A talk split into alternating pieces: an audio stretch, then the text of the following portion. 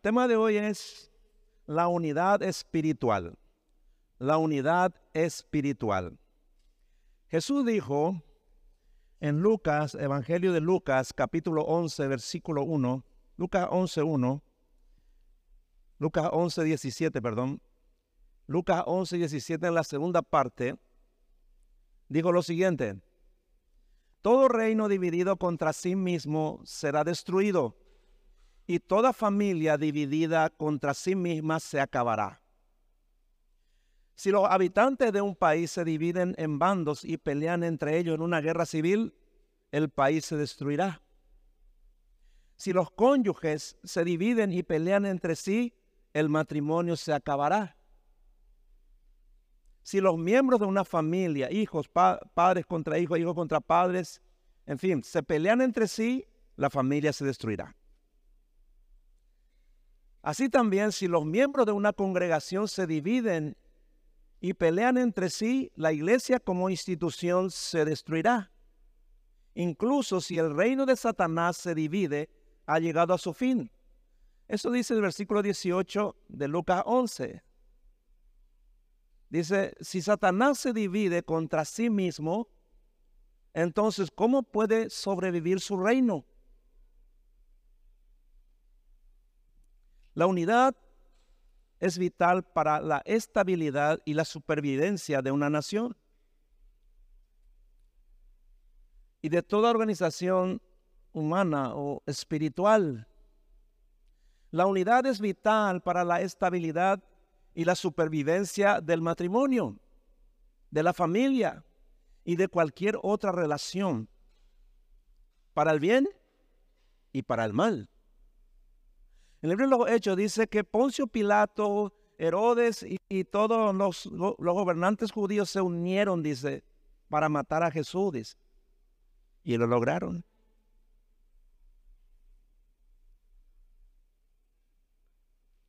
En 1870, Brasil, Argentina y Uruguay se unieron entre sí para pelear contra Paraguay y destruirle, ¿no? Y lo lograron. Hay muchas, hay muchas unidades que son para el bien y para el mal. No, no toda unidad es para el bien. Las personas del mundo están unidas en el mejor de los casos por vínculos familiares y de amistad, por una misma ideología, profesión, trabajo, por un partido político o religión. Pero al mismo tiempo esas mismas personas pueden tener unidad con otros por compartir los mismos vicios, por el fanatismo de un club, por la moda, la música, el entretenimiento, por el crimen, por la lujuria y por otros pecados. La unidad de las personas en la carne o en su naturaleza humana puede ser duradera, pero no siempre verdadera pues por causa del egoísmo puede romperse y terminar en cualquier momento, porque depende de las circunstancias favorables y de la conveniencia de cada uno. Es por eso que la mayoría de los matrimonios terminan en divorcio. Las familias se dividen constantemente y las amistades de años se acaban. Cualquier unidad entre personas incrédulas solo puede ser en la carne y en el pecado. Solo hay dos clases de unidad que duran toda la vida. La unidad con Satanás por el pecado y la unidad con Dios por la sangre de Cristo, por su palabra y por el Espíritu Santo. Usted tiene una de estas unidades, ¿no? Usted está unido a una de estas dos, de, una de estas dos maneras, ¿no? O sea, las personas se unen con el diablo o están unidas con Dios. No hay una unión intermedia. No hay otro tipo de unión o de unidad.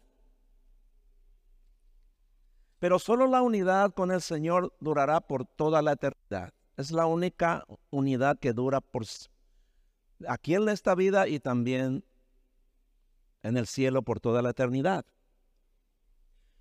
Ahora, antes todos nosotros cuando vivíamos en pecado, Cuando no conocíamos a Dios, ¿no? Éramos uno con Satanás, éramos uno con Él. Por el pecado. Pero cuando la gracia de Dios nos alcanzó, esa unidad fue destruida por la sangre de Cristo y por el poder del Espíritu Santo. Desde, desde entonces Dios nos hizo uno con Él. Y solo por la obediencia a su palabra y por el poder del Espíritu podremos permanecer unidos a Dios en esta vida y en la eternidad. Jesús oró al Padre en su oración sacerdotal para que sus discípulos, para que todos nosotros vivamos en una unidad espiritual permanente. Eso está ahí en Juan capítulo 17, versículos 21 al 23. Juan capítulo 17, versículo 21 al 23. Dice lo siguiente. Aquí está orando el Señor Jesús al Padre antes de su partida, ¿no? Antes de su muerte. Dice lo siguiente. Padre, te pido que todos los que crean en mí sean uno, así como tú estás en mí y yo estoy en ti. Te pido que ellos sean uno en nosotros para que el mundo crea que tú me enviaste. Les he dado la misma gloria que tú me has dado para que sean uno, así como tú y yo somos uno. Yo estaré en ellos y tú en mí para que estén perfectamente unidos. Así el mundo sabrá que tú me enviaste y que tú los amas a ellos como me amas a mí. Fíjense cuántas veces repite aquí el Señor en su oración que sean uno, que sean uno que estén perfectamente unidos. Ahora, ¿cómo se manifiesta la unidad espiritual en la práctica? Lo dice el apóstol Pablo en Filipenses capítulo 2, versículo 2. Filipenses 2, 2 dice así. Entonces voy a pedirle algo que me haría completamente feliz. Tengan la misma manera de pensar, el mismo amor y las mismas metas. Eso es lo que garantiza la unidad espiritual entre, en la iglesia, entre nosotros y Dios. Cuando está hablando de la misma manera de pensar, se refiere a lo que pensamos respecto a la palabra de Dios. Podemos tener diferencias de opiniones respecto a muchas otras cosas que no tienen que ver con la palabra, ¿no? Pero en lo que se refiere a la palabra de Dios tenemos que tener un mismo pensamiento. Eso es lo que está diciendo. El mismo amor no el amor sentimental, no está hablando acá de un amor emocional. Está hablando del amor ágape, del amor de Dios, ¿no? Del amor indestructible. Dice la Biblia que el amor de Dios es amor eterno. Con amor eterno te he amado, le dijo a Jeremías. Ese mismo amor el Señor ha derramado en nosotros por su Espíritu, como dice Romanos 5.5. Bueno, con ese amor tenemos que amarlo, dice. Ese amor es eterno. Es un amor indestructible, el amor ágape. Y dice las mismas metas. ¿Hacia dónde vamos, hermanos? ¿Hacia dónde usted va? No, vamos todos hacia el cielo, ¿verdad? O, usted va por otro, a otro lado. Nos, nos veremos en el cielo, hermano. Tenemos las mismas metas también acá, en esta vida. Las metas que Dios nos ha dado, ¿no? Que hagamos discípulos, que evangelicemos al mundo, que ganemos a otros para Cristo, ¿no? Que nos ayudemos unos a otros como familia. Lo vamos a ver enseguida, ¿no? Bueno, esta es la unidad espiritual de la que está hablando el Señor. Ahora, la unidad espiritual también debe ser la meta de nuestra familia, de la familia cristiana. O sea, debes trabajar para que tu cónyuge sea uno contigo y para que ambos sean uno con sus hijos. Cuando tú eres uno con tu esposo o con tu esposa, esa unidad es indestructible. Esa unidad espiritual jamás se rompe. Y cuando tus hijos son unos contigo, también. Ese es el trabajo espiritual que debemos hacer como, como familia. Llegar a esa unidad, ¿no? Como dicen las escrituras, ¿no? El hombre deja a su padre y a su madre y se une a su esposa y los dos se convierten en uno solo. Ahí está. Eso es un gran misterio pero ilustra la manera en que Cristo y la iglesia son uno. Dice en Efesios 5, versículos 31 y 32. Pues esa es la meta, hermano. Yo tengo una unidad espiritual con mi esposa, somos uno. Esa unidad nunca más se rompe, nunca más. ¿eh? Es una garantía. ¿Me entiendes? Porque no todas las personas que se casan son uno, ¿verdad? No todas. Hay que entender eso. Pero ilustra, ¿verdad?, la manera en que Cristo es uno con la iglesia, uno con nosotros. Dice la Biblia que nosotros somos la esposa de Cristo. Por eso. Entonces, la meta de la iglesia es lograr la unidad espiritual de todos sus miembros. Jesús enseñó la importancia suprema de la unidad espiritual con el ejemplo del matrimonio. Habló también de eso en Mateo 19, versículos del 5 al 6. Mateo 19, versículos del 5 al 6 dice, dice el Señor Jesús, y agregó, esto explica por qué el hombre deja a su padre y a su madre y se une a su esposa y los dos se convierten en uno solo. Ahí está la unidad, ¿no? La unidad espiritual. Como ya no son dos sino uno, que nadie separe lo que Dios ha unido. Ahí lo dice. La unidad en Dios es inseparable, indestructible. Cuando un hombre y una mujer se casan en el Señor, se convierten en una sola persona. Ya no somos dos, dice. Ya no son dos, son uno, uno solo. De tal manera que ya no pueden dividirse.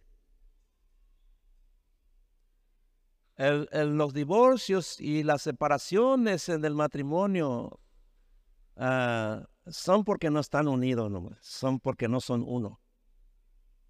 Es por eso. No hay otra explicación, hermano. ¿Me entiende? Por eso le dije, si usted está casado, debe ser uno con su esposa, uno con su esposo, uno. Ahí es indestructible. Mientras no sean uno, pues siempre habrá problema. Siempre. Siempre habrá disputa, discusiones, todo el tiempo. Pero cuando son uno, ¿me entiende? La relación cambia totalmente. Esa unidad es la que tenemos que buscar en el matrimonio y también con nuestros hijos. Todo el tiempo. No es fácil, ¿eh? Pero es la meta. Esa debe ser nuestra meta. No es porque usted se casó, ahora ya somos uno. No, no es cierto eso, hermano. Nunca es cierto eso. Nunca. Hay que trabajar por esa unidad, ¿no? Nadie debe separar lo que Dios ha unido porque esa unidad debe ser para toda la vida. La unidad en Cristo es para, es para siempre. Nos unimos a Él para siempre. Asimismo, cuando una persona, por la gracia de Dios, recibe la salvación y se convierte en una nueva criatura, se hace uno con Dios en el Espíritu. Y nadie podrá separar, repito, lo que Dios ha unido, porque esa unidad es eterna. Cuando Dios se te salva, es eterna esa unidad. Se une, eres un espíritu con Dios. Eso dice 1 Corintios 6, 17. 1 Corintios 6, 17 dice, el que se une con el Señor se vuelve un solo espíritu con Él. Ahí está la unidad espiritual. Ahora, es necesario que pidamos sabiduría para entender la vital importancia de la unidad en el reino de Dios. Atiende bien esto. Si vos sos un cristiano, una cristiana de verdad, ahora sos uno conmigo. Somos uno. ¿No? Y sos uno con todos, somos nosotros somos uno, vos sos uno con todos los hijos de Dios que están aquí. Al mismo tiempo estamos unidos con Dios en el Espíritu por medio del mensaje que se está predicando ahora. La palabra de Dios produce la unidad espiritual. ¿Entiendes ahora por qué o para qué te congregas? Para tener unidad espiritual con Dios y con tus hermanos por medio de la palabra. Esa es la razón por la que te congregas, ¿no? Ahora mismo Dios está produciendo una unidad espiritual contigo por medio de su palabra y a través de su palabra todos nosotros estamos unidos a Él. ¿Me entiendes? Por eso es la importancia de, de congregarse. Es por eso. Miren lo que dice 1 Corintios respecto a lo que estamos hablando. 1 Corintios capítulo 12, versículos 12 y 13. 1 Corintios capítulo 12, versículos 12 y 13. Dice lo siguiente. Nuestro cuerpo tiene muchas partes, pero todas esas partes forman un solo cuerpo. Lo mismo sucede con Cristo. Ya sea judíos o no, esclavos o libres, todos hemos sido bautizados en un mismo espíritu para formar parte de un solo cuerpo. A todos se nos dio a beber del mismo espíritu. Dios lo hizo así para que nuestro cuerpo no esté dividido, para que cada parte del cuerpo se preocupe por cuidar de, los, de las demás. Si una parte sufre, todas sufren. Igualmente, si una parte recibe honor, todas las otras partes comparten su alegría. Todos ustedes son el cuerpo de Cristo y cada uno es una parte de ese cuerpo. ¿Puedes entender lo que esto significa? Si Dios te salvó, si naciste de nuevo, si tenés el Espíritu Santo, ahora sos parte del cuerpo de Cristo. Sos uno con Él en el Espíritu. Y sos uno conmigo y uno con todos tus hermanos que comparte contigo la misma fe, la misma salvación y el mismo espíritu. ¿No es algo maravilloso lo que Dios ha hecho, hermanos? ¿Eh? Es algo maravilloso. Es increíble, ¿no? Somos un solo cuerpo en Cristo. Si vos sufrís, yo también sufro. Tu dolor es mi dolor, porque somos parte del mismo cuerpo. ¿Me entiendes? Cuando tu esposa está enferma, ¿cómo te sentís? ¿Bien o mal? ¿Qué pasa cuando hay dolor en tu cónyuge? ¿Qué pasa cuando tu, tu esposo está pasando mal? Pues vos también pasas mal, ¿no? El sufrimiento de mi esposa es mi sufrimiento también, pero así también en las alegrías, ¿verdad? Como formamos parte del mismo cuerpo, ¿no? Si uno recibe honor, dice, todo el cuerpo se alegra. ¿Me entiende? Esa es la familia espiritual. ¿no? Nos gozamos con los que se gozan, lloramos con los que lloran, porque somos un mismo cuerpo. Eso está explicando aquí, ¿no?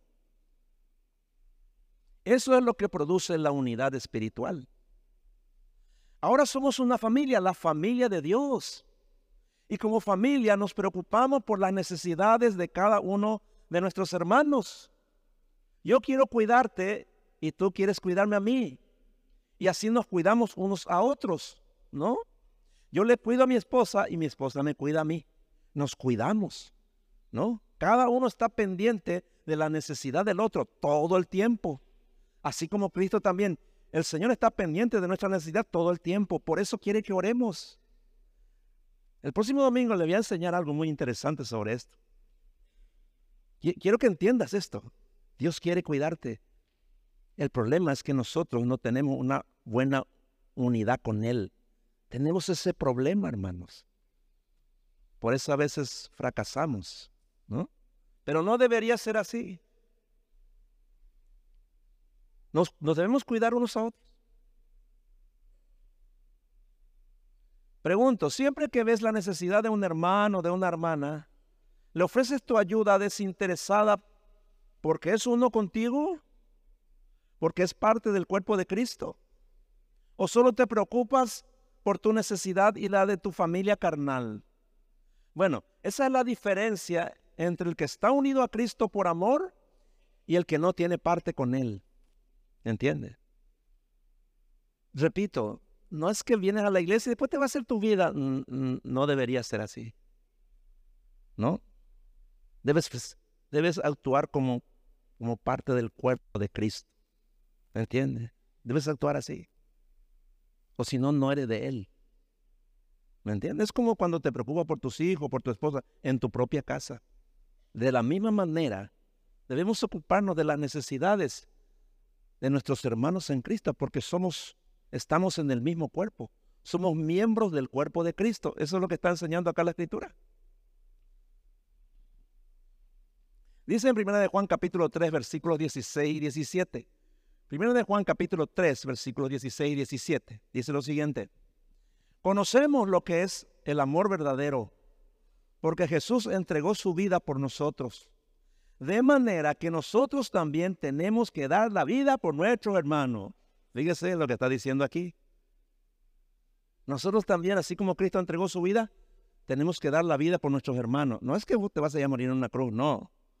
Sino está hablando de la ayuda mutua. Está hablando de, ocuparnos también de las necesidades de otras personas que no son de nuestra familia carnal, ¿verdad? A eso se refiere. Si alguien tiene suficiente dinero para vivir bien, dice, y ve a un hermano en necesidad, hablando de un hermano, ¿eh? o una hermana en necesidad, pero no le muestra compasión, ¿cómo puede estar el amor de Dios en esa persona? El Ministerio de Misericordia aquí, justamente, este fue uh, una, uh, una idea de Dios, ¿no? Para ahí, todo lo que usted compra ahí en la, la cantina, ¿no? Ese, ese fondo se, se junta y se ayuda a las personas, se ayuda a los hermanos. Cuando usted está comprando algo de allí, ¿verdad? Eso se va a usar cuando alguien se enferma, cuando alguien tiene un problema, un accidente, o está internado. Aquí a mucha gente, a muchos hermanos se le ha ayudado, hermano, a muchos. Por la, por la gracia de Dios, ¿verdad? Porque eso es lo que tenemos que fomentar entre nosotros, la ayuda mutua. Cualquiera de nosotros puede estar en necesidad en cualquier momento. Y no solamente estoy hablando de dinero. Muchas veces necesitamos consuelo.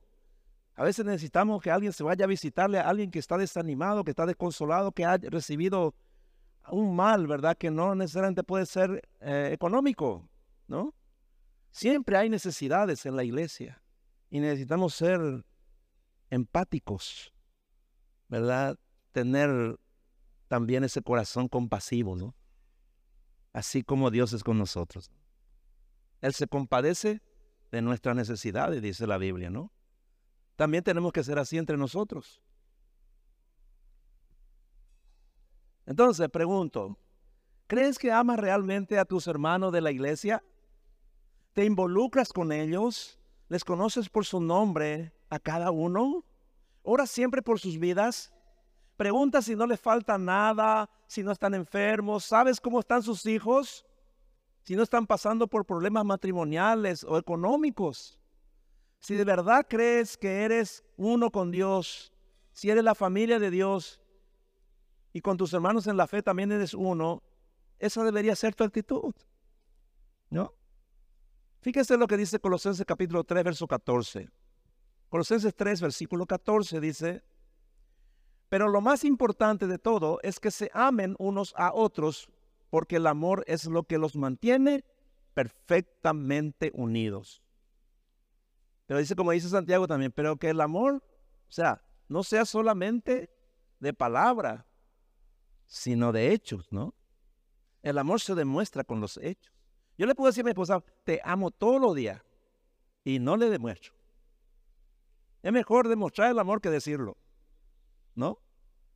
Demostrarlo a cada instante. Dios nos ama a cada instante, hermano. No es que Dios de repente hoy no te ama, mañana sí. No, no.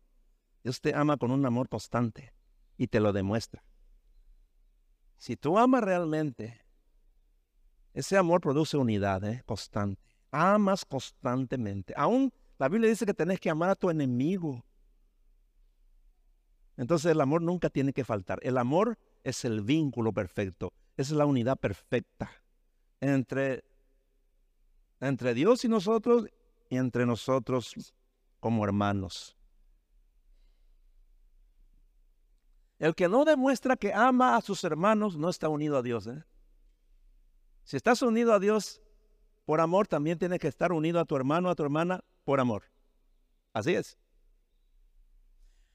Primera de Juan capítulo 3 versículos 14 y 15. Primera de Juan capítulo 3 versículos 14 y 15 dice, sabemos que hemos dejado la muerte y pasado a la vida porque amamos a nuestros hermanos. El que no ama todavía está muerto. Todo el que no ama a su hermano es un asesino. Y ustedes saben que ningún asesino tiene la vida eterna. Fíjense cómo está haciendo esta comparación, ¿no? El que no ama a su hermano es un asesino. No, no porque tiene un arma con... No, no, no, no. Simplemente para Dios, que no ame a, a tu hermano es un asesinato. No. Estás matando una relación. Por eso. Ahora, si estás unido a Dios por amor, también vas a estar unido a tus hermanos por amor. Pero cuando, cuando por causa del pecado te separas de Dios, también dejas de amar a tus hermanos. Es por eso que la unidad espiritual es de vital importancia en la iglesia, como también en la familia cristiana. ¿eh? Porque el peligro de la división es una amenaza constante. El mayor daño que se puede hacer a la iglesia es causando división desde adentro. Es sembrando cizaña y confusión entre sus miembros. La división puede crearse por motivos personales, por cosas que de repente, em, por cosas muy comunes, ¿no? Por enojo contra el pastor o otro hermano, por no estar de acuerdo con la enseñanza o con el servicio. También puede causar división la disputa o pleitos entre los miembros de la iglesia, dos o más miembros, ¿no? Pero la división más peligrosa es cuando se introducen doctrinas diferentes o falsas. Por eso Pablo enfatiza sobre la unidad en todas sus epístolas. Por ejemplo, ahí en Efesios capítulo 4, versículos 2 al 6. Efesios capítulo 4, versículos 2 al 6 dice, sean humildes y amables Tengan paciencia y soportense unos a otros con amor. Procuren mantener la unidad que proviene del Espíritu Santo por medio de la paz que une a todos. Hay un solo cuerpo y un solo espíritu, así como Dios lo ha llamado a una sola esperanza. Hay un solo Señor, una sola fe, un solo bautismo. Hay un solo Dios y un Padre de todos, que está sobre todos actúa por medio de todos y está en todos. Ahí está mostrando la unidad. ¿eh? Esta es la manera en que todos debemos cuidar la unidad en el cuerpo de Cristo, en la iglesia, ¿no? Y debemos ser muy diligentes y cuidadosos para mantener siempre la unidad y la paz entre nosotros. No debemos permitir nunca, bajo ninguna circunstancia, que la iglesia sea dividida por personas, aun con, con las mejores intenciones, que pretendan imponer sus propios criterios o quieran introducir enseñanzas diferentes, con el peligro de crear confusión y dudas en los hermanos. Dice Filipenses capítulo 2, versículos del 2 al 5. Dice el apóstol Pablo, entonces voy a pedirles algo que me haría completamente feliz. Tengan la misma manera de pensar, el mismo amor, y las mismas metas. No hagan nada por rivalidad ni por orgullo. Sean humildes y cada uno considere a los demás como más importantes que sí mismo. Que cada uno no busque solo su propio bien, sino el de los demás. Piensen y actúen como Cristo Jesús. Esa es la misma manera de pensar que le estoy pidiendo que tengan. Cuando, cuando tenemos esta actitud, la unidad es indestructible, tanto en la iglesia como en tu casa. Eso no se puede romper, Es la misma manera de pensar que le estoy pidiendo que tengan, dice. Estos mismos mandamientos, tener la misma manera de pensar, el mismo amor y las mismas metas, deben aplicarse también en nuestro hogar para proteger a nuestra familia de la división, porque ya vimos que una casa dividida por pleitos y diferencias termina en la ruina.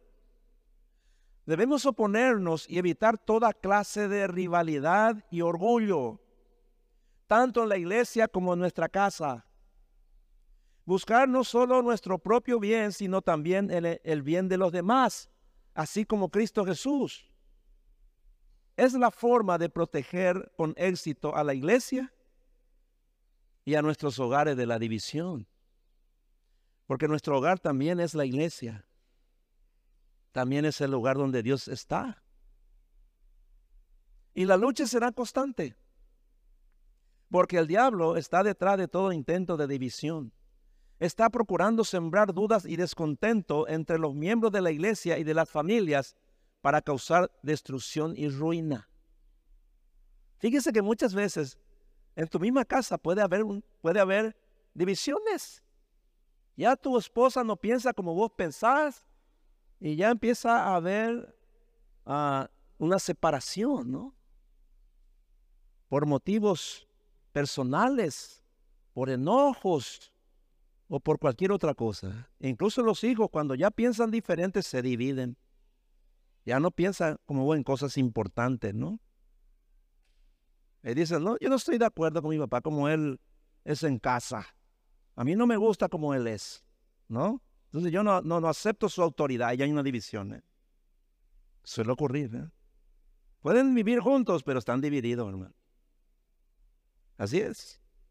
Hay que cuidar eso, hay que cuidar la unidad en el hogar, en la relación matrimonial y con los hijos, ¿no?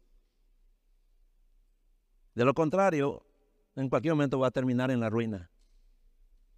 Dice Romanos capítulo 16, versículo 17 al 18. Romanos 16, versículo 17 al 18. Dice así. Hermanos, les ruego que, que se cuiden de los que causan divisiones. Tengan cuidado con los que ponen en peligro la fe de los demás porque ellos están en contra de las enseñanzas que ustedes han aprendido. Manténganse alejados de ellos. Esa gente no está sirviendo al Señor Jesucristo. Solo están complaciendo sus propios deseos y con palabras suaves halagan para engañar a los ingenuos. Qué tristeza y dolor causa la división espiritual en la iglesia. Cuando los pensamientos de uno son contrarios al resto del cuerpo y con su verdad o mentira, ¿no? Procura invalidar lo que se enseña en la iglesia. Al llegar a esta instancia ya no se puede volver atrás porque el amor se acabó. Ya no existe el vínculo perfecto y solo queda el desenlace fatal. En la iglesia, la separación de personas que ya están divididas y que ya dividen el cuerpo, el cuerpo de Cristo. Y en la familia, la separación conyugal o, el, alejamiento de los hijos ocurre constantemente. Cualquiera que divida la iglesia no tiene el amor de Dios. ¿eh? Y cualquiera que divida su familia tampoco tiene el amor de Dios. ¿eh? Porque el amor de Dios siempre une. Pero el amor egoísta siempre divide. Si tu hermano se enoja contigo y no quiere perdonarte es porque no te ama. Si tu cónyuge tiene un conflicto contigo y no te perdona es porque no te ama. Cualquiera, si los hijos se enojan con los padres, tienen conflictos, tienen diferencias y no las quieren arreglar es porque no aman a sus padres ¿eh? y viceversa. Eso es división. ¿eh? Y toda división es diabólica. ¿eh? Toda división en la casa y en la iglesia. ¿eh? Entonces, cualquiera que daña o calumnia a su hermano o familiar es porque no le ama. Y si un cristiano se retira enojado de la iglesia o porque ya no está de acuerdo con la doctrina y se separa del cuerpo de Cristo, también se separa de Dios. ¿eh? Es así. Fíjense lo que dice Tito.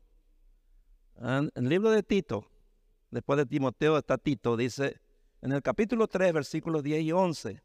Tito 3, versículos 10 y 11 dice, si alguien causa divisiones entre los creyentes, hazle una advertencia. Si lo vuelve a hacer, adviértele otra vez. Y si sigue causando divisiones, expúlsalo de la iglesia. Tú sabes que alguien así tiene la mente retorcida y sus pecados lo condenan. Ahí está. Bueno, en toda, iglesia siempre hay divisiones, ¿eh? siempre hay intentos de división, ¿no? Aquí ya hubo una vez y tuvimos que expulsarle a la persona que causó división, ¿no? Una vez cuando, ah, hace muchos años, mi hijo mayor vino y me dijo, tuvo, tuvo una actitud mala, ¿no? No, eh, hizo algo malo con otro amigo, ¿no? ¿Verdad? Este, de la iglesia. Entonces, eh, yo le llamé a él y le dije, mira mi hijo, estas son las reglas de la iglesia. Vos estás queriendo traer problemas a la familia. Él tenía 15 años cuando es. Quiso rebelarse. Yo no quiero ser cristiano. A mí no me importa. Si yo quiero tomar acá en casa, voy a tomar. Si quiero fumar, voy a fumar, ¿verdad? Eso tuvo una actitud así rebelde. Entonces le dije, mira amigo, yo no tengo problema. Yo no te puedo obligar a vos a ser cristiano. ¿Cierto?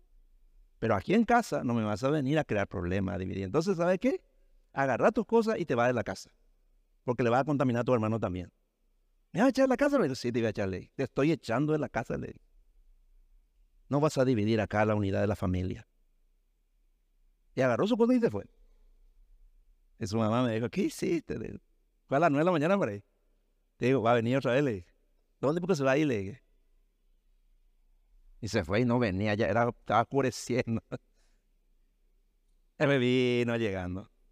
Y después le dije, ¿qué pasó? Le dije, ¿y dónde vivía? Y me dijo, ah, bueno, venía acá, acá vamos a hablar, le dije. Está bien, mi hijo. Vas a respetar la regla de la casa. Aquí no me vas a dividir la casa con tu pecado, con tus cosas. ¿Me entiendes? En la iglesia también ocurre lo mismo. Hay que cuidar la unidad espiritual ¿eh? siempre. Cueste lo que cueste. Porque eso Dios dice, hermano. Eso Dios nos ordena, hermano.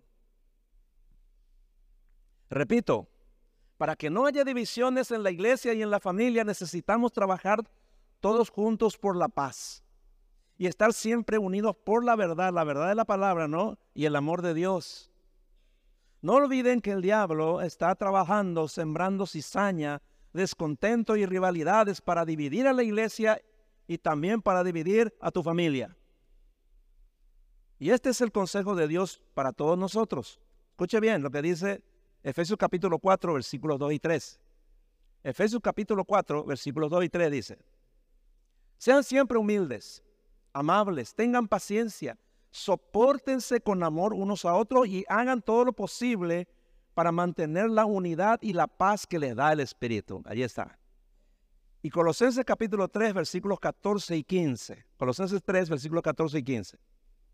Dice, pero lo más importante de todo es que se amen unos a otros, porque el amor es lo que los mantiene perfectamente unidos. Permitan que la paz de Cristo controle siempre su manera de pensar, pues Cristo los ha llamado a formar un solo cuerpo para que haya paz y den gracias a Dios siempre. Ahí lo dice. Así es como se mantiene la unidad en la iglesia y en la familia. Lastimosamente, lastimosamente, el corazón humano tiende más a la división que a la unidad. Tenemos un problema en nosotros mismos. Hay algo en, nuestra, en nuestro corazón que causa siempre divisiones. ¿eh? Dice Oseas capítulo 10, versículo 2. Oseas 10, 2 dice, Israel tiene el corazón dividido y ahora va a pagar por su pecado. Si usted ve la historia de Israel en el Antiguo Testamento, todo el tiempo había divisiones. Todo el Señor le bendecía cuando estaban unidos, cuando obedecían su mandamiento, le daba todo, nunca le faltó nada. Le bendecía en gran manera. Pero cuando empezaron otra vez a dividirse, a adorar ídolos y hacer las cosas a su manera, entonces Dios traía desgracias, ¿verdad? Les traía a guerras y compañía, ¿no? Entonces dice, Israel tiene el corazón dividido, dice. Y ahora va a pagar por su pecado. Esta es una verdad muy fácil de comprobar. Nuestra impaciencia, incredulidad, enojo fácil, necedad, debilidades, terquedad, desobediencia, parcialidad, nuestro orgullo y egoísmo siempre han sido instrumentos de división en nuestra vida. Acuérdese de su vida pasada y véalo desde que era joven. Todas estas cosas siempre causaron división y tal vez hasta hoy. Las personas viven en desacuerdo continuo. Sus corazones están divididos por muchas cosas. Ustedes suelen escuchar tal vez a la gente decir, sí, pero. Bueno, ese de pero ya es división, ¿eh? No creo que sea exactamente así, dice. No creo. Sí, pero no, ¿no? Eh, bueno, en esa parte le doy la razón, en la otra no. Hay división, ¿no? Sí, dice la verdad, pero no me gusta la forma en que lo dice. También hay división. Y en materia de interpretación de las escrituras sí que es mucho peor todavía.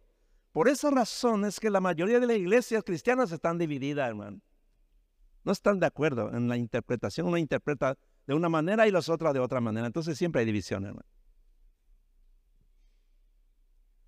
Adán y Eva, ahí en el comienzo, ¿no? Cuando comenzó la humanidad, ¿no? Adán y Eva, que eran la primera pareja humana que Dios creó, estuvieron de acuerdo con Dios sobre no comer del fruto del árbol prohibido. Era lo que el Señor le había mandado y estuvieron de acuerdo. ¿Por qué? Porque eran uno con Él. Hasta que vino la serpiente y con la mentira produjo división en el corazón de la mujer. Y también la mujer fue y dividió el corazón de su marido, ¿no? Así es como el pecado entró en la humanidad y separó a todos los hombres de Dios. Isaías 59, versículo 2. Isaías 59, 2 dice, son las iniquidades de ustedes las que han creado una división entre ustedes y su Dios. Son sus pecados los que le han llevado a volverle la espalda para no escucharlo. Se produjo una división con Dios. Por eso vemos el mundo un desastre. ¿Me entiendes? Desde esa vez, guerras, muertes. El mundo siempre ha sido un infierno, un caos. ¿Por qué? Porque por causa del pecado. ¿No? La humanidad se separó de Dios, hermano. Tu vida siempre va a ser un caos, un desastre, hasta que vos vengas a Cristo. ¿Verdad? Haga las paces con Él. Te reconcilies con Él por medio del arrepentimiento y del perdón de tus pecados. Allí te reconcilias con Dios. Dios te perdona tus pecados y te hace uno con Él y te bendice. Con la vida eterna y también con una vida, no sin problemas, pero sí una vida con propósito y de muchas bendiciones acá en este mundo. Siempre fue así, hermano. Si estás dividido con Dios hoy, bueno, hoy es el día en que tener, en que poder reconciliarte con Él, para ser uno con Él. Asegurar tu salvación, la vida eterna y una buena vida acá en la tierra, hermano. en medio de todos los problemas. ¿eh? Dice Amós el libro de Amós, uno de los profetas menores, dice, Amós capítulo 3, versículo 3. ¿Acaso pueden dos personas andar juntas si no están de acuerdo? Ahí lo dice. Es decir, no puede ser uno con Dios si no estás de acuerdo con Él eh, por medio de su palabra, ¿no? Para obedecerla. La unidad con Dios depende del conocimiento de su palabra y la obediencia a su palabra. De eso depende. No puedes ser uno con Dios si no estás de acuerdo con todos tus hermanos viviendo en paz, pensando y sintiendo lo mismo. Lo leímos hace rato, ¿no? Eh, repito, podemos tener diferencia en cuanto a lo que no es la palabra de Dios. Acá, acá tenemos que estar de acuerdo todos, ¿me entiende? ¿Se refiere a eso? Solo eso. Primera Corintios capítulo 1 versículo 10 dice. Primera Corintios 1 10 dice. Hermanos, en el nombre de nuestro Señor Jesucristo les ruego que todos estén siempre de acuerdo. De acuerdo en las verdades fundamentales de la palabra. Ahí es, ¿no? Y que no haya divisiones entre ustedes. Vivan en armonía, pensando y sintiendo de la misma manera. No puedes ser uno con Dios si amas el mundo y las cosas del mundo. Ahí estamos en contra, en contra de Dios, ¿no? La Biblia dice que nosotros, que Dios nos ha dado todas las cosas para que las disfrutemos. O sea, de todas las cosas del mundo, las cosas buenas podemos disfrutar, hermano. Lo dice ahí en 1 Timoteo 6, ¿no? Disfruten, dice, ¿no? Pero no amen. Eso lo dijimos ya domingo pasado. ¿Me? No sé cómo si ustedes pueden entender la diferencia entre disfrutar de algo y amar eso. Como le dije la pasada, usted puede tener un auto de alta gama y disfrutar su manejo, pero no amar eso. No amar marca, esto ni lo otro, ¿me entiende? Como alguien dice, yo amo viajar, dice, no, no, no, disfruta del viaje, no lo ames, eso te separa de Dios. Al único que tienes que amarle es a Dios. Y entre nosotros, el amor ágape, ¿no? ¿Me entiende? Se refiere a eso. Dice 1 de Juan capítulo 2, versículos 15 y 16. 1 de Juan 2, 15 y 16.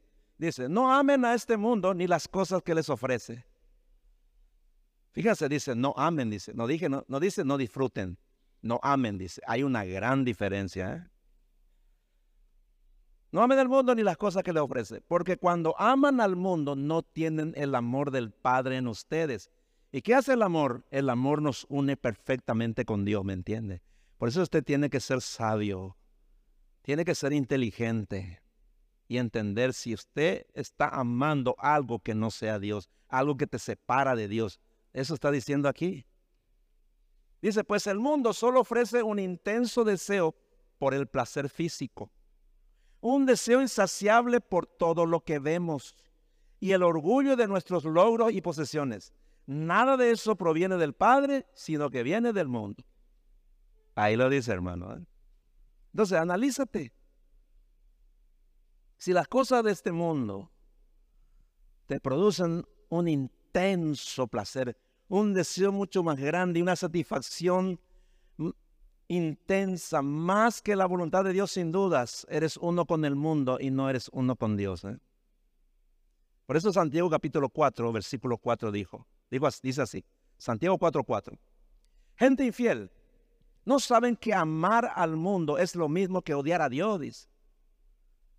Repito, disfruta de las cosas del mundo, disfruta. Eh, Dios no te priva disfrutar de eso. Todo lo que disfruta.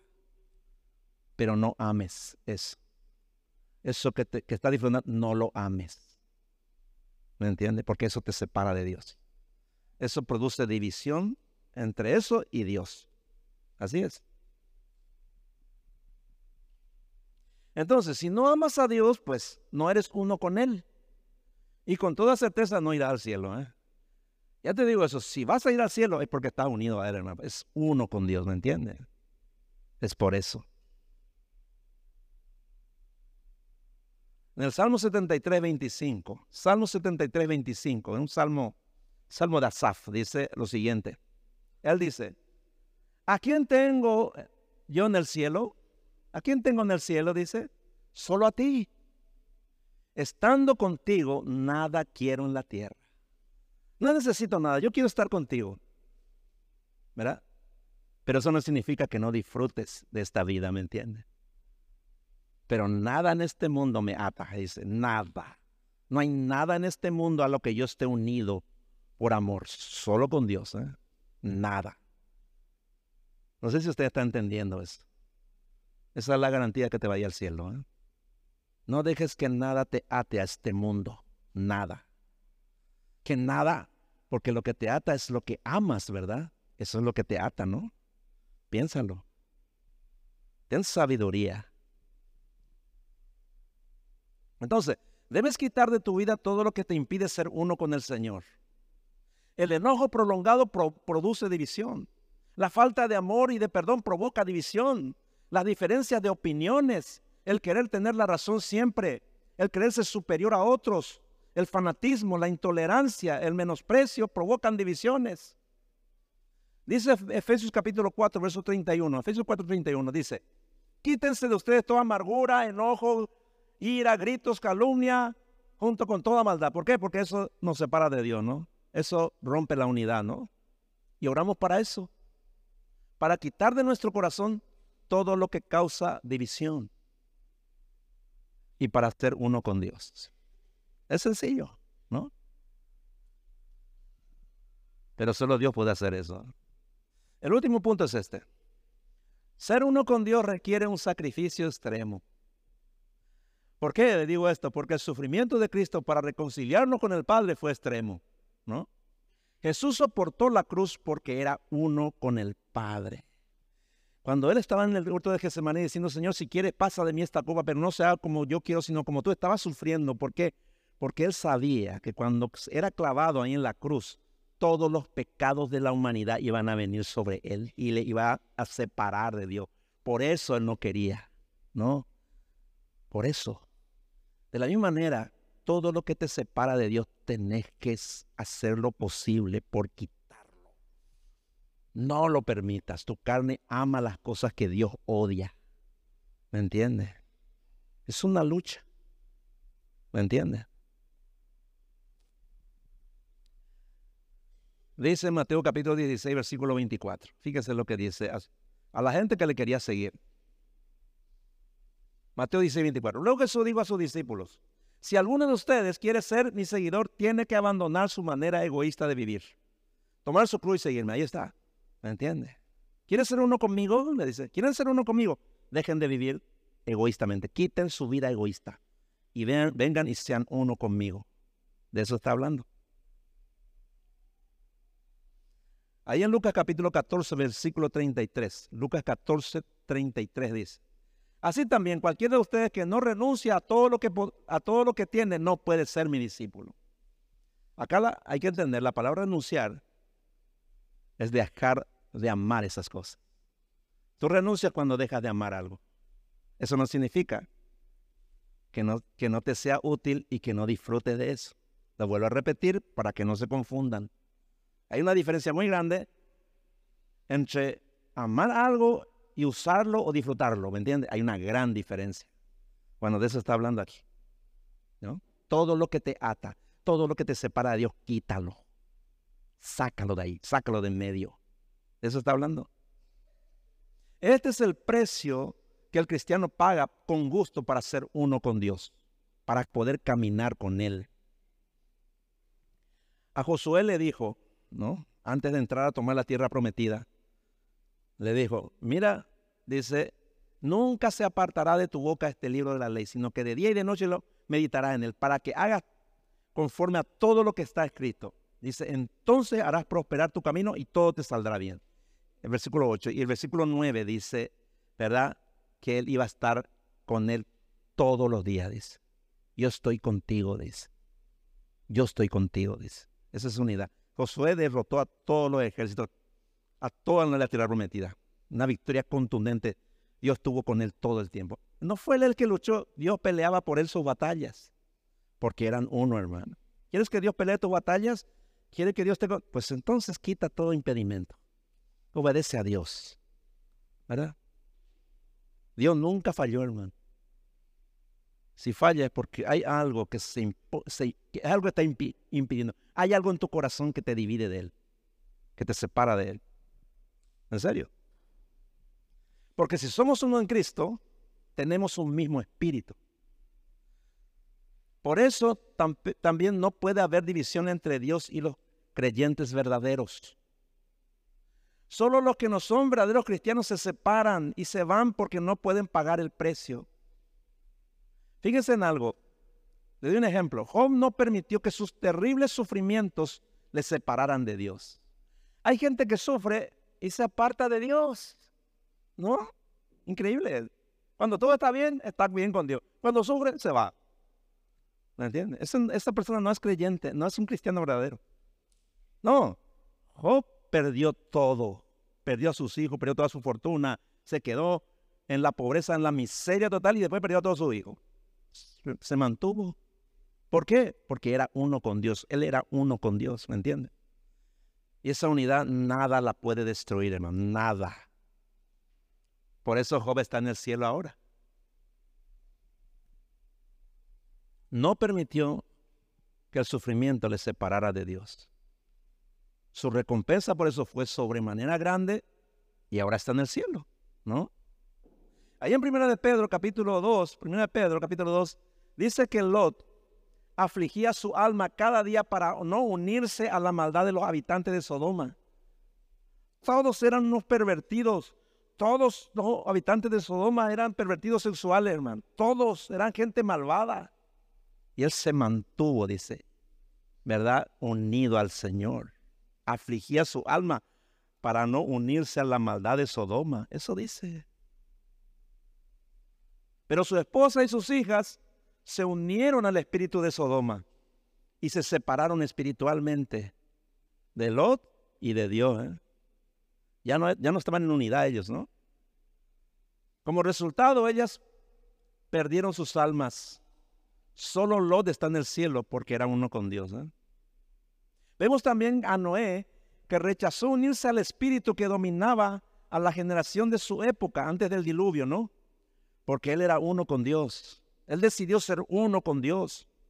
Así fue como Noé, como él se salvó, Noé se salvó y salvó también a su familia. Después toda esa generación murió en el diluvio, ¿eh? porque era uno con Dios. ¿eh? Ahora, por otra parte, vemos la trágica historia del, del joven rico, ¿no? Ahí en Marcos 10. Vino un día, dice, le, le dice al Señor, Dice, maestro, ¿qué, qué, qué tengo que hacer para heredar la vida eterna? ¿Qué tengo que hacer para ir al cielo? Le dice. El Señor le dice, bueno, los mandamientos sabes. No mates, no hurtes, no digas falso testimonio, honra a tu padre y a tu madre, no adulteres. maestro, todo esto lo he, cumplido desde mi juventud, le dice. Y el Señor le dice, una, una cosa te falta. Una cosa te falta, dice. Anda, vende todo lo que tienes y dáselo a los pobres y tú ven y sígueme tomando tu cruz. Y dice que cuando le dijo eso, este joven o este hombre se fue triste, dice. Porque tenía muchas posesiones. Le quiero explicar por qué pasó eso. ¿Saben por qué pasó? Porque él, este hombre y sus riquezas eran uno. Eran una sola persona. Eran uno solo no pudo romper esa unidad, hermano. Y se fue al infierno, hermano. Obviamente está en el infierno este hombre. No pudo. Eso es muy interesante, ¿no? Porque mientras estés unido a otras cosas, mientras seas uno con otras cosas, nunca podrás ser uno con Dios. Yo te pregunto, ¿qué te impide a vos, a tu esposa, a tu esposo, ser uno con Dios? ¿Sabes qué es lo que te impide? Lo que amas más que a él, lo que te tiene unido a algo.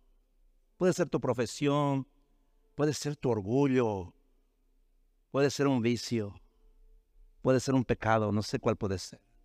Eres uno, ¿me entiendes? Y esa unidad, si no se rompe, nunca podrás ser uno con Dios. Nunca podrás ir al cielo, nunca. Puedes conocer toda la Biblia y no ser uno con Dios. ¿eh? Entonces, en esta mañana lo que el Señor te está diciendo, te está invitando a que seas uno con Él. Deja lo que tienes que dejar, ¿verdad? Quita de tu corazón lo que te, lo que te mantiene unido a, algo, ¿no? Por eso digo, no sé qué puede ser. Puede ser una persona también. Puede ser una religión o un vicio. No sé qué puede ser. En este caso era su dinero. Él amaba demasiado su dinero. Su dinero y él eran uno. Era, para él era todo en la vida eso era uno con él, uno con su riqueza. Y no pudo, no, pudo. Sería triste que tú no puedas también. Que tú un día estés en la presencia de Dios y te des cuenta que no pudiste. No pudiste ser uno con Dios. No, él te ha invitado y no pudiste ser uno con Él. Eso sería triste. ¿eh? Si quieres ser uno con el Señor, debes pedirle para romper tu unidad con el pecado y con otras cosas.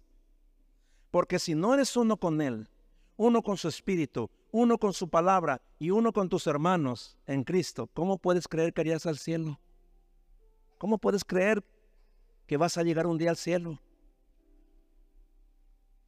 Si quieres disfrutar de Dios y de todo lo que ya te ha dado en Cristo, si quieres experimentar el verdadero gozo, la paz y la protección de Cristo durante toda tu vida aquí en esta tierra, tienes que ser uno con Él.